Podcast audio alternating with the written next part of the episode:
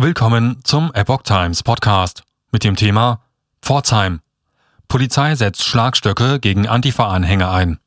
Ein Artikel von Epoch Times vom 24. Februar 2022. 77 Jahre ist die Bombardierung von Pforzheim her. Nach einer Feier zum Gedenken an das Ereignis kommt es zu gewalttätigen Auseinandersetzungen zwischen Polizisten und Demonstrierenden der Antifa. Bei einer Kundgebung im Anschluss an die Gedenkfeier zum 77. Jahrestag der Bombardierung von Pforzheim ist es zu einer Auseinandersetzung zwischen Teilnehmern und Polizisten gekommen.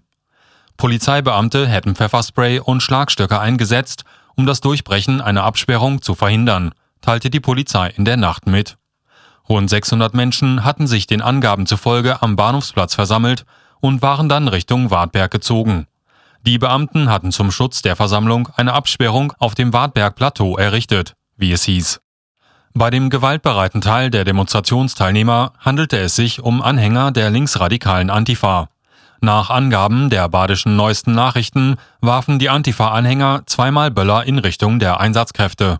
Sie versuchten Absperrungen zu durchbrechen und setzten dabei unter anderem Regenschirme als Waffen ein. Der Vorgang dauerte mehrere Stunden und war auch um 22 Uhr, rund zweieinhalb Stunden nach der Eskalation am Absperrgitter, noch nicht beendet. Personalien von 240 Menschen aufgenommen. Es habe auch Angreifer gegeben, die Polizisten mit Knallkörpern bewarfen, traten und schlugen. Ein Polizist sei verletzt worden. Um ein Durchbrechen der Absperrung zu verhindern, griff die Polizei zu Pfefferspray und Schlagstock. Die Versammlung wurde schließlich aufgelöst.